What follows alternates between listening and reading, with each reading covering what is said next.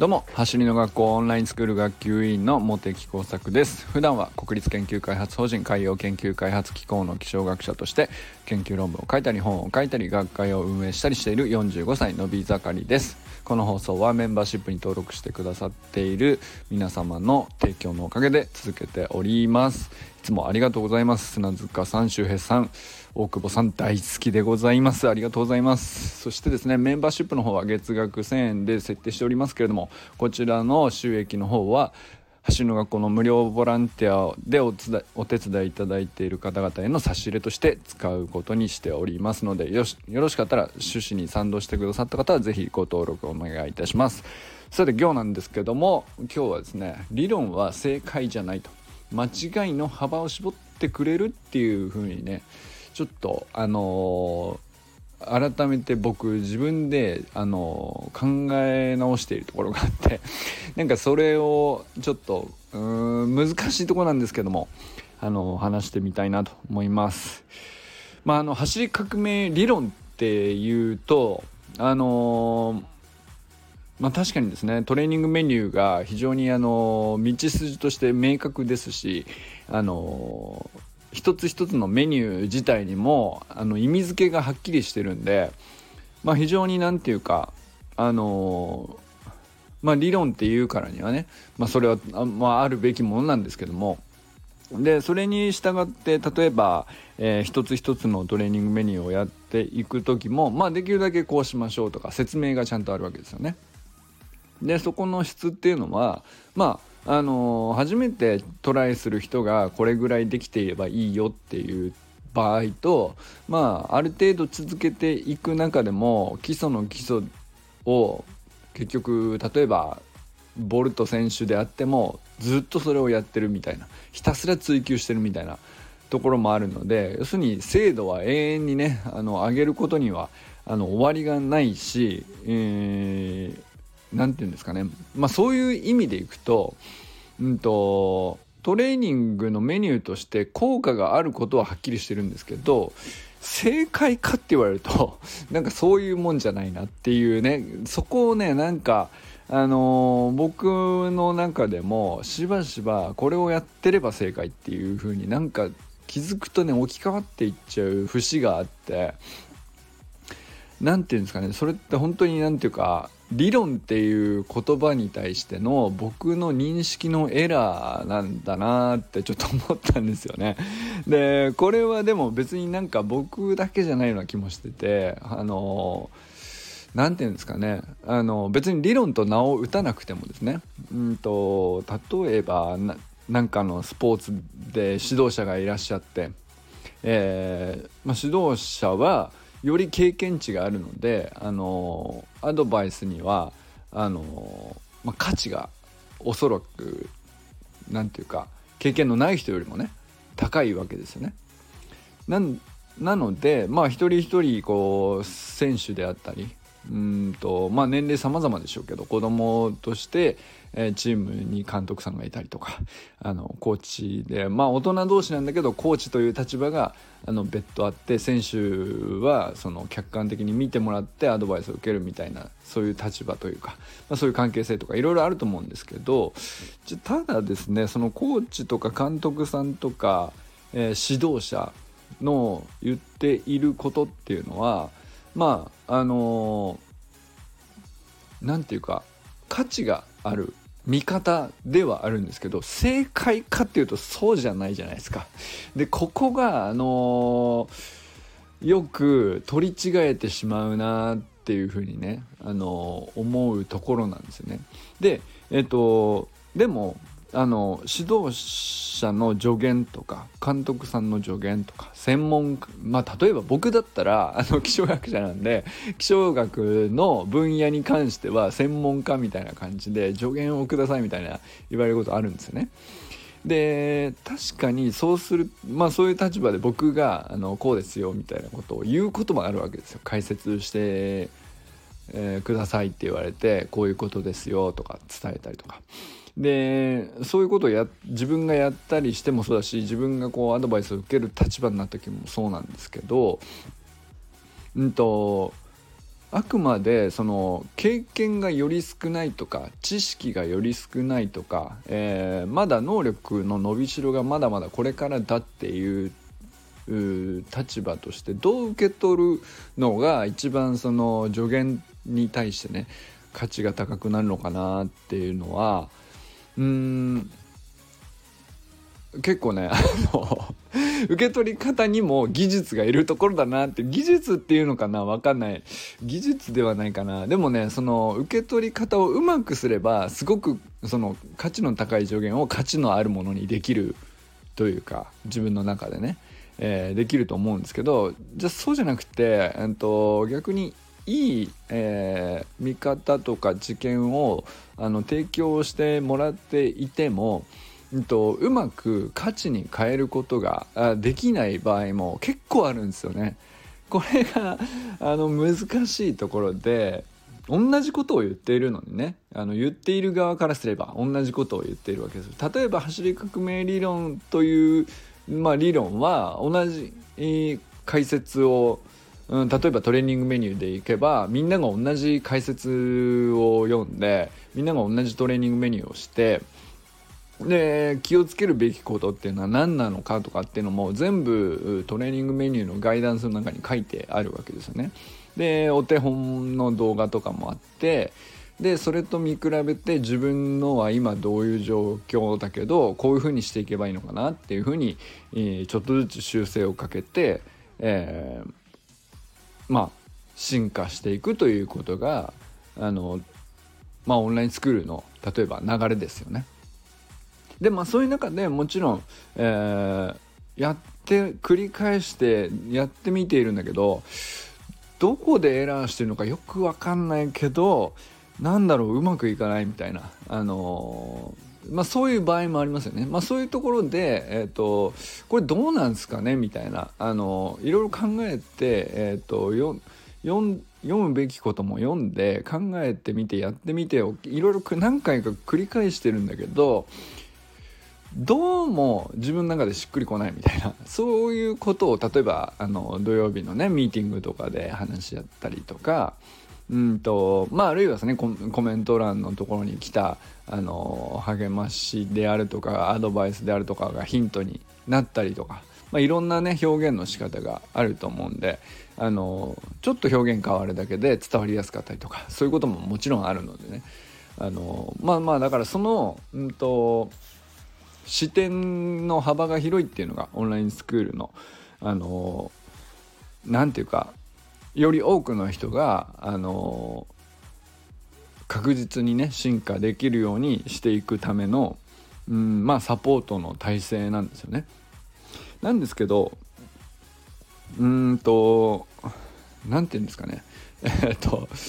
これが難しいなあの本当にやあのタイトルで言いたいことが本当全てなんですけど走り革命理論が正解なのかっていうと正解ではないんですよね。でそれは何なのかっていうと,、うんとまあ最低限守るべき理屈みたいなのは確かに理論なのであのそこに含まれると。トレーニングメニューにも含まれるし例えば設置時間がね0.2秒よりは0.1秒の方が速くなるよねっていうそれははっきりしていることなんだけど言われてみるまで気づかなかったみたいなそういうことってあるじゃないですか。それは確かにそうなんですよね。でそれはその通りなんですけれども、えーと、じゃあ実際に自分の体でそれを実現しようってする時に例えば筋力のレベルとかその人の骨格であるとかその人のうんと姿勢であるとかまあ、あるいは今まで今現時点における走りの能力がどれぐらいなのかとか、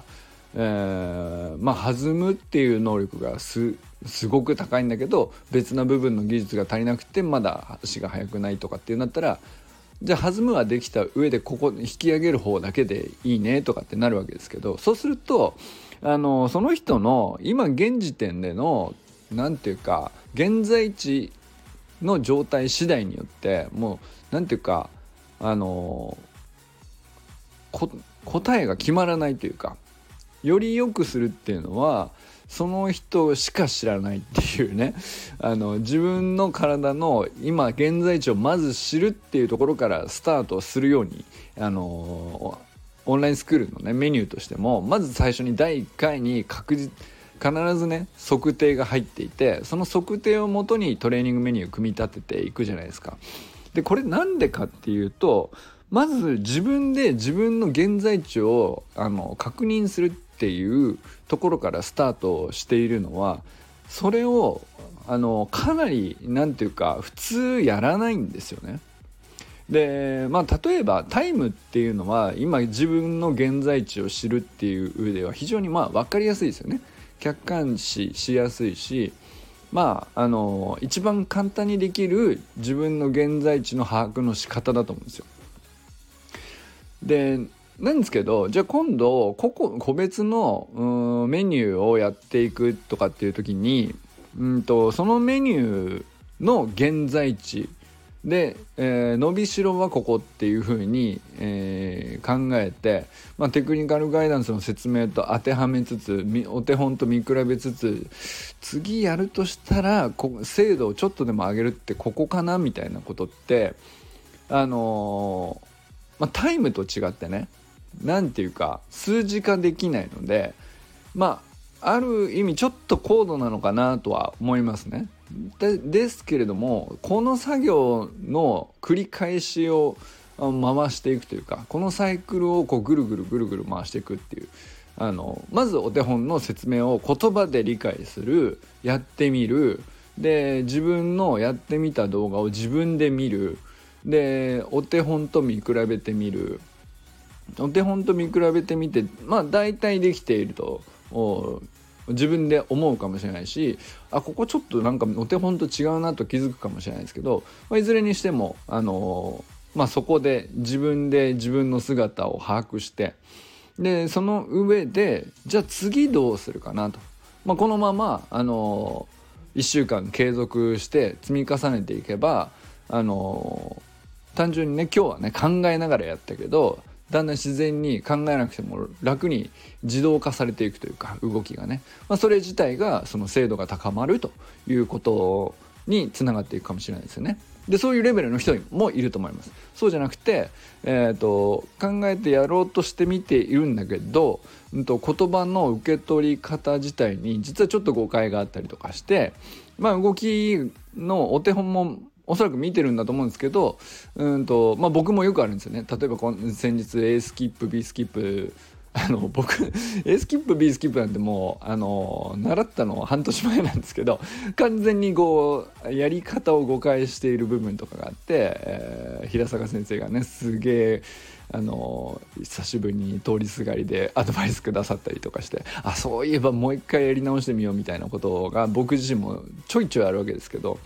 でまあだからなんかそのうんと、説明を読んでお手本を見てそのままやっているつもりなんだけど実はちょっと同じようでいてちょっとしたエラーがあったり、まあ、精度がもうちょっと高くなると,、うんと、走りにつながるよみたいな伸びしろみたいなのがあのあったりとか、まあ、そういうところに対してあの気づいた人があのたまにねコメントをくださったりみたいなことがあると、まあ、確かにすごく価値があるっていうことがあるんですよね。でこれっていうのはでもその本人がまずどういうふうに認識してどういう理解でやっていてどういうつもりでで実際の動きはどうであるっていうところがまず土台としてあった上でじゃないとそのコメントにあのー、対してねそのそのコメント自体も理解するっていう土台がなかなか出来上がってこないんですよね。でここがすごく難しいところなんですよね。あのー、まずそのひたすらあのー、できているとある程度できているんであればそのまままず継続していけばいいよと。でまず積み上げていこうと。あのひたすら粛々とねまずそれでいいっていうあの人もいるんですねある程度そのまあ、ある意味そのフィジカルレベルが高い人が多いんですそういう人はねあの結構できちゃうんですね。あのある程度できちゃうんです。もちろん伸びしろとか精度を高めるにはもうちょっとこうした方がいいみたいなことっていうのはたくさんあるとしても、うんとまあもともとランニングだった人がスプリントに変えるっていう上で、えー、フィジカルがしっかりしててトレーニングメニューのやり方自体もあの読んだ通りにお手本を見た通りにそれなりにそこそこできちゃっている場合っていうのはもうあとはそれを、えーと、継続していけばあのまあ間違いなく自動的にスプリントが習得されるので、まあ、しんある意味心配ないんですよね。でそうすると,、うんと、そういう場合はなんかあの何ですかねあのまあ伸びしろがもしあったとしてもあんまり細かいこと気にしない方がいい場合もあるのかなと思ったりはしますね。そういう意味ではだからその理論としてお伝えしていることとを正解だと思っていってその正解ですか丸ですか何点でしょうかみたいなあの評価の、するような感じで取り組まなくてもいいのかなっていうねそういう風にね僕自身もやっぱりやってて思うんですよね。でもでもついつい陥るっていうこれ正解なのかなと 合ってんのかなこれみたいなあのどうすかみたいな感じになるんですけどでも多少間違っていてもいいんですよ。あの続けていることにはすごく価値があって必ずあのつながってくるので。で、えー、じゃあ、まあ、正解じゃないとして理論は正解じゃないとして何なのかって言ったらあの僕が逆に思うのはあの正解っていうのはもうその人のあの骨格とか筋肉レベルとかやってるスポーツとかによってもうほんと千差万別だし何が正解かは実は指導する側にも分かんない場合って結構あると思うんですけど逆にその走り革命理論がこう明確に道筋を示していることの価値一番大きな価値っていうのは何かっていうと明らかに間違ってるっていう場所を潰してくれてるっていうねそっちなんじゃないかなとあの思うんですよね。要するにその正解にはいくつかの種類があってそれをどうどうその幅がそれにも幅があるからあのその人にとっての一番成し遂げたい目標に向かってどういう形がいいのかはある程度こうその人が探すしかない部分っていうのは確かにあるんだけどまあ明らかにそっち側に行っちゃうと無駄だよとか あの逆に負荷が大きくなっちゃって怪我しやすいよとか、えーそれを繰り返していても逆に遅くなっちゃうよみたいなこともまあまああるわけなんですよね。例えば分かりやすい例でいくと あのいっつも言ってるのはあの要するに蹴れば速く走れると思い込んでいる勘違いってあるじゃないですかこれよく言われますよねでそれスプリントってのはそうじゃないよ。跳ねるんだよみたいなあの話なんですけどでもその蹴ればいいと思い込んでいるという勘違いはあのそれは完全に間違いですっていうね。風に絞ってくれているだけでもう理論としてはねだいぶ大きなあの価値というか正解じゃあ蹴らなかったら正解なのかっていうとそうじゃないけどあの蹴らない走り方の中でもねそれはもちろんね、えー、上には上があるというか追求するともう永遠に何て言うかお笑いからスプリンターたちはねしのぎを削ってるわけでしょうけれどもあの明らかにそれはスプリントって言わないしやればやるほど怪我しちゃうしやればやるほど、えー、遅くなっちゃうよみたいな、あの、蹴った走り方みたいなのってあるじゃないですか。じゃあそれはあのそこははっきり間違いですよって塗りつぶしてそうじゃないよってすること自体にむしろ理論としてはね価値があるのかなと。でそうじゃなければまあある意味ねそのまあそれってこう個別のトレーニングメニューとかに関してもまあ大体言えていてうんと完全に間違いこれ完全に勘違いみたいなそっちじゃないよみたいなことを潰しているだけでせあのそれさえしていなければまあ完全にその正解っていうのは誰にもわからないしまああのより経験値がある人からしたら、まあ、こっちの方が理想だと俺は思うけどねみたいなあの一言ある人っていうのはねあのいると思いますよもちろんあの経験したほどね。まあ、僕はこういう風な感覚になるのが理想だと思って追求してますみたいな。あの上に行けば行くほどそういう、うん、持論というかあのそういうところっていうのは同じ走り革命理論に沿ってやっていたりとか、まあ、走り革命理論じゃなくて、まあ、別なあのスプリントのトレーニングメニューをやって速くなっている人も世の中にはたくさんいるわけで。で、まあ、そういう人たちにしてみてもでも共通して持っている感覚っていうのもあるでしょうけれども、うんとまあ、それぞれねあの同じ例えば11秒で走るというめちゃくちゃ俊足なスプリンターの方がいらっしゃったとしてそれはまあでも複数たくさんいる中で僕はこういう感覚を大事にしてますとか僕はこの動きを大事にしてますとかってめちゃくちゃ多様性性のある幅のある話でどれが正解ってことはないんですよね。まあ、そういうことがあの結構あってまあだからあのそこはあまりその一つのあの唯一の正解に向かっているっていう風な見方をするためのね何て言うかガイドではなくて、まあ、走り革命理論っていうのをそういう風に捉えるのは、まあ、逆にねちょっと何て言うかあのもったいないというか、うんと、自分の、うん、特性とか自分の個性をどう生かすかのガイドとしてうん明らかに間違っていないところで自分で探す楽しみをねあの見つけるまあ何て言うか道しるべなんですよね。だから道しるべって本当にただの道しるべなんであの正解かっていうとあのそこはね結構な自由度があるんですよね。どういうふうに歩くかどういうペースで歩くか。あのど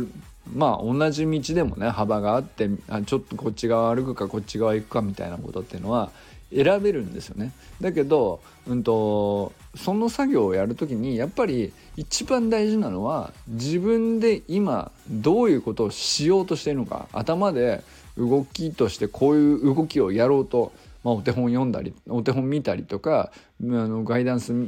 の説明見ながらよしこれをやってみようっつってやろうとするじゃないですか。やろうとする時にそのやろうとした動きがまずできているかどうかの自己分析ですね。このサイクルの部分がめちゃくちゃやっぱり土台としては重要なんですよね。であの大体できてるとあの自分の目で見る限りねあの認識できればあのそれはもう本当にまずは全然それでいいんですね。で、まあ、やっていくうちにあの例えば1年2年やっていくとさあのやっぱり見る目が超えてきたりとかしてなんか微妙にお手本の方がここの部分の精度が高いなみたいなあのこと思う日が来るかもしれないですけど最初はね全然そこは気にしなくてもいい気がしますし、まあ、最低限例えばつま先は下がり下がる人が多いので下がらないようにしましょうとかあのポイントが書かれてるわけですけどテクニカルガイダンスの中にね。でまあ膝がこうついた時にここで曲がらないようにしましょうとかさまあ本当に大きなあのよくあるうんエラーというかミステイクというかあそういうポイントが書かれてるんですけどでまあこの程度に曲がっててもまあとりあえずはあのできてるとしてあのまずは積み重ねていけばいいっていう段階の人もいるしあのもうほとんど曲がってないしできちゃってるのでその精度をじゃあさらに高めるにはどうしたらいいんだろうっていうレベルにある人もいるんですよね。でそれのそこを目指せるだけのフィジカルがある人かそうでない人かでもまた道が分かれるというかそうするともうそのその人が自分のやろうとしたことを自分が今できていることの把握客観的な把握ですねでその上で自分がどうしたいなと次にどう思うかの自分の考えですね。でここの土台があのやっぱり何よりも重要であのやっぱりそう最初のちょっと話したんですけど指導者であるとか専門家であるとか コーチであるとかいろんな人から来る例えばねもらえる相談したりする時にもらえる言葉であるとかアドバイスであるとかっていうのもあのどんなに価値あるものだったとしてもそこの自分で作り上げているうん分析自己分析であるとか現状把握であるとかっていうところの土台があやっぱり何よりも重要なんですよ。あるかないかではもう、うん、その進化の速度に雲泥の差ができますし、あのちょっとでもあるだけでねあの一言言ってくれた言葉の意味がもう本当に深く理解できたりとかするっていう場合もあるんでまあ、逆にねその伝える側もどのタイミングで言うかとか結構ね、あの、考えたりすると思うんですけど先生やってらっしゃる方とか 結構ね考えると思うんですよ。親親御さんとかでもそうだけどその子供に、えー、例えばあの、注意するタイミングとか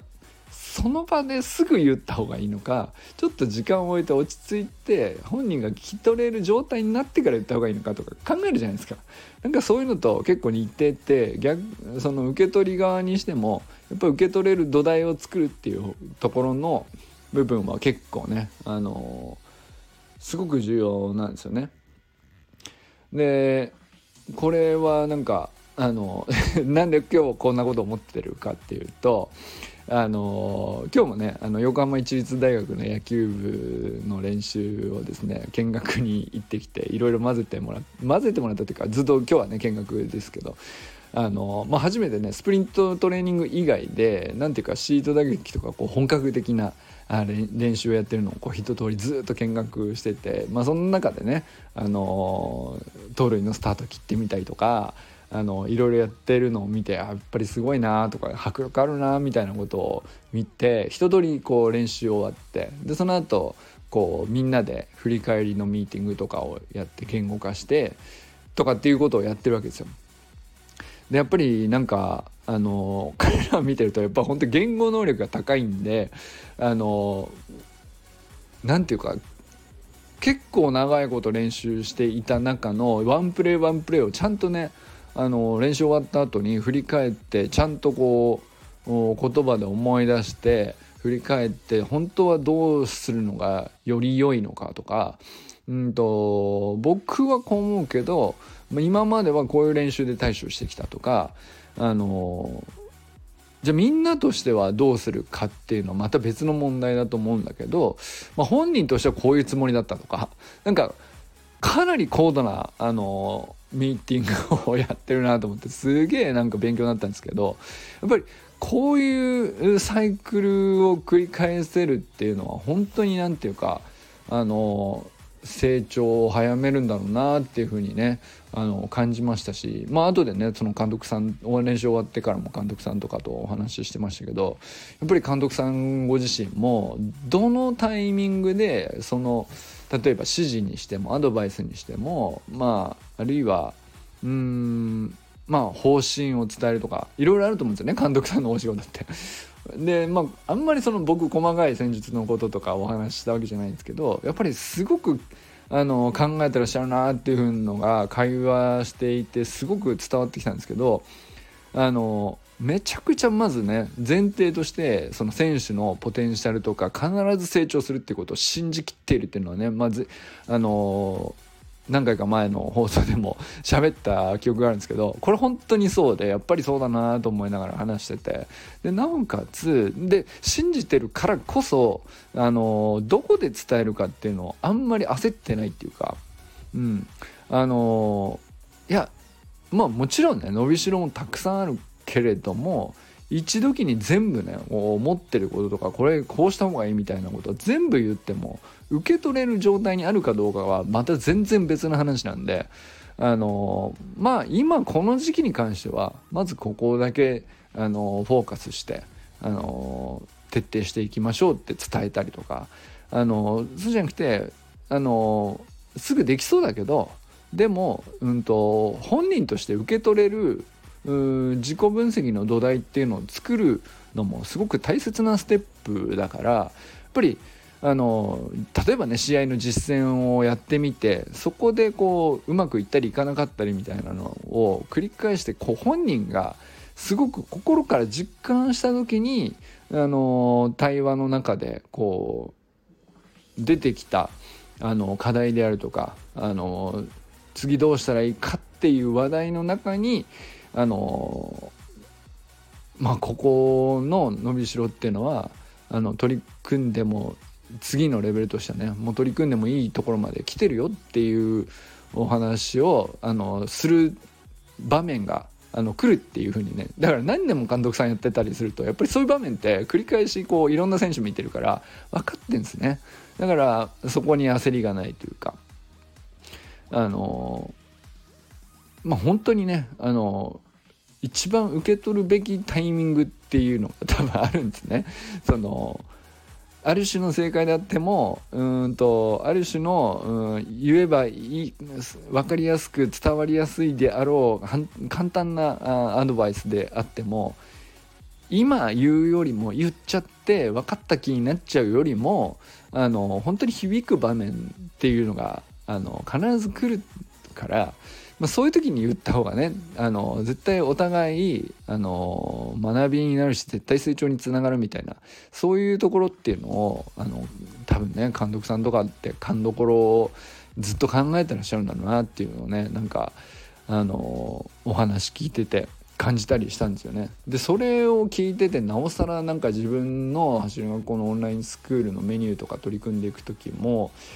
やっぱりあのいまだにねエースキップみたいなあのまあ比較的なんていうかあのパッと見簡単そうに見えるようなあトレーニングメニューなんだけどあの実は結構勘違いして動かしていたみたいな箇所があったりとかまあほんとちょっとした意識の話ですけどまあそういうことって結構あるあったりするんですけどでもね全然そのずっとエラーがある状態で繰り返していたことも別に何て言うか無駄だったわけじゃなくてあの全然それはそれで良かったんですよね。それを繰り返してたからこそあのちょっと変えた時に感覚が変わるっていうことを知ることができるのでそれはそれでなんかすごく大きな学びにもなりますしそのあんまりその時間的にじゃあ言われてパッとできるだけ早くできることがあの大事なのかっていうとそっちとも限らないっていうね。まああのそんなこともちょっと思ったりして。そうあの まあそのちょいちょいねあの平坂先生ってあの走り学校にはあの去年まで関わってくださっていてでその後はあの走り学校の先生という形ではもう今はねないんですけれどもあのでもねたまにねあの僕のインスタの 動画投稿とかにほんと通りすがりにふらっと意味深なことのアドバイスというかちらっと何ていうか詳しい解説とかじゃないんですよ。でも